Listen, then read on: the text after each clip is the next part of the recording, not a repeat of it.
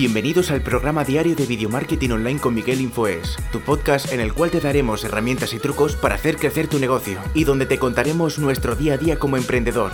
¿Tienes una empresa o eres un freelancer y un autónomo y piensas que tu cliente puede ser cualquier persona, que tu cliente es todo el mundo? Soy Miguel Infoes y te voy a demostrar cómo todo el mundo no es tu cliente. Estaba navegando por Instagram, estaba dando un repaso a Instagram, a las historias. Si no me sigues en Instagram, puedes seguirme aquí en mi cuenta que es Miguel Infoes, donde contesto los mensajes directamente porque la red social que más eh, pues, llevo en mi día a día. Y estaba viendo las historias y tengo pues, un amigo mío que se llama Víctor y estaba eh, como compartiendo un post de, de, una chica que se llama Laura, Laura Lofer, ¿vale? Y él dice, clientes que no te convienen. Y esto lo quiero contar como una experiencia mía porque todo el mundo no puede ser tu cliente. Eh, todo el mundo no puede querer tu producto. Cuando a alguien le pregunto, estamos, ¿quién es tu cliente? Mi cliente, todo el mundo todo el mundo no, porque si tú imagínate que vendes, eh, imagínate que vendes Coca-Cola y te sienta, hay alguien que le siente mal la, el acidez en el estómago de la Coca-Cola, ya no es tu cliente. Imagínate que tú vendes faldas, pues hay muchos hombres que no serás su, su cliente. Hay hombres, los, escoceses, si, si, eres de Escocia, pues entonces sí será su cliente. Pero todo el mundo es tu cliente. Y pon unos, unos puntos que están muy interesantes, quiero, quería comentarlos. Dice, primero, los que no son tu cliente. Esto es para tú detallar los que no son tu cliente. Cuando decimos, ¿cuál es mi cliente? Bueno, pues lo primero es ver cuál no es tu cliente. Primero dice, no tiene presupuesto suficiente o busca precios bajos. Esto es sobre todo. Esto me pasó a mí y voy a contar una anécdota. Hace como dos años más o menos eh, me pidieron un diseño web para una página web y me dijeron que pues, fuera a hablar con esta persona, con un empresario, para hacer un diseño web. Yo vivo en Talavera, entonces me tuve que desplazar hasta Madrid para ir a este sitio, para quedar con este empresario. Llegué a su oficina allí y después de dos horas de estar hablando con él y mandarle tres presupuestos, ¿sabes cuál fue la contestación? Cero. Claro, son los errores que tú vas aprendiendo. Lo primero que llegué y le empecé a explicar, claro, ¿qué es una página web? Pues no tiene ni idea. Yo quiero una página web, ¿vale? ¿Cómo quieres una página web? ¿Qué nombre quieres ponerle? Pero ¿cómo, ¿cómo, un nombre? ¿Hay que poner el nombre? Claro, tendrás que llamarte de alguna manera. pepitoperez.com, pepitoperez.es, pepitoperez.net. Ah, pues el nombre de mi empresa. Está cogido. ¿Cómo está mi empresa? ¿Cómo puede estar cogido? Explícale por qué el dominio está cogido, ¿vale? Después de eso, ¿qué quieres? Y recuerdo que me decía él, yo algo sencillo, yo una tienda sencilla como esta, y me enseñaba la web de la teletienda, de Amazon, algo sencillo.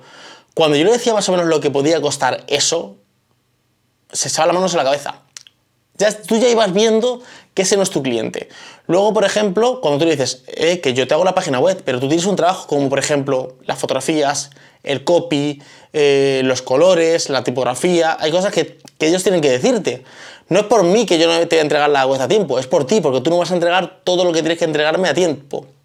Bueno, después de dos horas y pico allí en, en hablando con el hombre, bueno, con el empresario, le puse tres propuestas, una más baratilla, una de mediano precio y una de precio ya, pues sería el precio de la, todo lo que él quería, ¿vale? Yo le iba quitando pues cosas, pues una página, pues cuatro páginas, pues eh, un formulario, o sea, iba poniendo varias cosas. ¿Sabes cuál me contestó? Cero. Y eso es una cosa que es muy importante, que tú tienes que buscar, antes de hablar con nadie, cuando yo hablo con alguien que quiere un presupuesto para hacer un lower hacer una intro o quiere una mentoría, lo primero que le digo es, ¿cuál es tu presupuesto? Y sabiendo su presupuesto, más o menos ya sé si, si, va a comprar o no. Porque si su presupuesto son, imagínate, 500 euros, pues le tengo que decir hasta, hasta luego, Mari Carmen, le tengo que decir directamente. O sea, ya sé que no ya no es mi cliente ideal. ¿Buscan precios bajos o rebajas? Eh, yo esto tengo una cosa desde hace tiempo, cuando alguien me pide una rebaja, si no es una oferta, alguna cosa que yo tengo extra, yo no suelo hacer rebajas. Y cuando alguien me dice, bueno, esto vale 1000 euros, o 500, o 30, o 50, ¿me podrías hacer un descuento? Yo lo que hago es directamente saco una moneda de un euro y le digo, toma, coges, digo, le digo, yo te hago un descuento si tú vas a Carrefour, Corte Inglés o cualquier tienda y le digo, y compras una cosa que valga 1,50€ con este euro. Si te la descuentan a ti, yo te la descuento. ¿Cómo va a descontar a mí dinero el corte inglés? Pues yo soy como el corte inglés. ¿Yo por qué tengo que hacerte un descuento a ti? Cuando empiezan a hacer rebajas, que si descuento, que si llame un descuento, que si a ver si lo podemos hacer barato, ese ya directamente no es tu cliente. Quiere un robot ejecutor. O sea, quiere una persona que lo haga ya. Cuando, tienes mi página web? Es que no está tu página web. O sea, está tu página web y más proyectos que yo tengo. No eres mi único cliente. Y por eso yo siempre doy un margen bastante eh, em, eh, amplio. Luego, hay demasiados intermediarios y personas que deciden sobre tu trabajo y presupuesto. Cuando es una empresa muy grande que tiene con muchas escalas, el director de marketing tiene que hablar con asuntos sociales para que luego ese hable con presupuesto, para que hable con consultoría, para que llegue al CEO.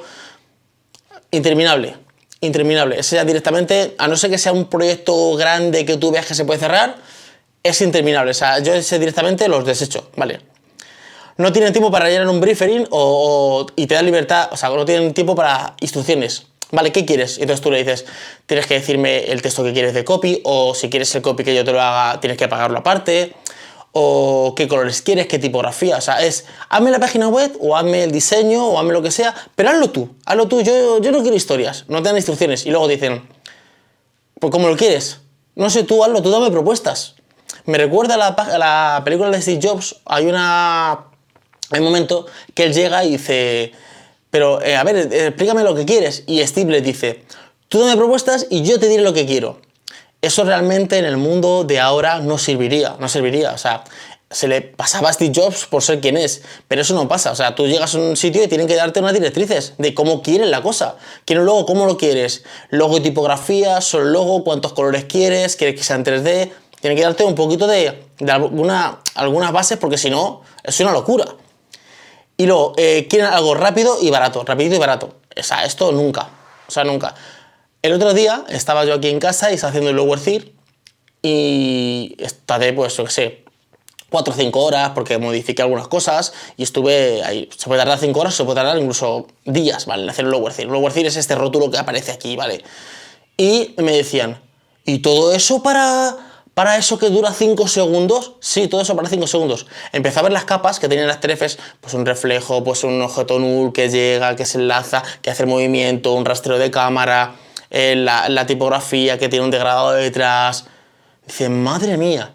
Claro, es que no te cobro 100, 200 o 300 euros por esto que pasa 5 segundos. Te cobro por todas las capas que tienen. Y luego te llega gente que te dice, pero si tú te descargas una plantilla gratis que vale 30 euros y la tienes, ¿vale? Cómprala. Ah, es que claro, yo no sé utilizar Adobe Effects. Es que tú te puedes descargar la plantilla gratis, pero tienes que saber usar el programa para utilizar esa plantilla. Si estos son poner cuatro ladrillos uno encima de otro, ya, pero tienes que saber poner los ladrillos. No es comprar los ladrillos y hacerlo, es saber hacerlo. Entonces, tu cliente no es siempre. Eh, siempre tiene que jugar como tu cliente ideal. No es. Mi cliente es cualquiera. No. Siempre intenta afinar porque el cliente bueno va a tener un cliente bueno. Si tú un cliente, imagínate que haces un presupuesto de 500 euros y te pide una rebaja y se lo dejas en 350, ese va a buscar a otro de 350. Ese va a decirle, ah, ¿quieres un diseño? Pues mira, yo sé a alguien que te lo hace y te hace buena rebaja. Por 300 te lo hace, te cobra 500, pero por 300 te lo hace. Si tú no le bajas y le cobras a 500 o 1000 o lo que tengas que cobrarle, ese llama a otro bueno. El cliente bueno llama a otro cliente bueno. El cliente malo que regatea, que no tiene presupuesto, que no tiene instrucciones, llama a un cliente malo. Entonces, tu cliente no puede ser todo el mundo. Y por eso quería hacer esa pequeña reflexión. Espero que os haya gustado el vídeo. Sabéis que podéis suscribiros aquí en el botón de suscribirse aquí abajo, que hay un botón que pone suscribirse. Le des la campanita porque así te avisa cuando subo un vídeo nuevo, porque si no, YouTube no te avisa. Y nada más, nos vemos en el siguiente vídeo. Hasta luego, chicos. Chao. Muchísimas gracias por haber llegado hasta aquí. Recuerda suscribirte a este podcast para estar al día de todos los trucos y herramientas que van a hacer crecer tu negocio.